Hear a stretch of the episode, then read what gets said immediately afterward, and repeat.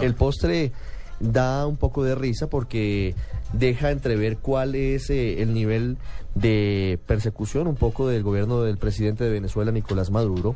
Hay una aplicación para los teléfonos inteligentes, para iPhone, para BlackBerry, para Androids, que se llama Celo. Celo eh, funciona como una suerte de walkie-talkie. Eh, lo que hace es convertir al teléfono en un elemento más fácil para comunicarse entre las personas que están participando de las marchas. Es realmente muy rudimentario. Paniagua no es una gran Paniagua situación, un gran desarrollo. No, no, no. aplicación. Vuelve bruto un teléfono inteligente. Paniagua, más o menos. Paniagua rudimentario no. El aparato. La aplicación.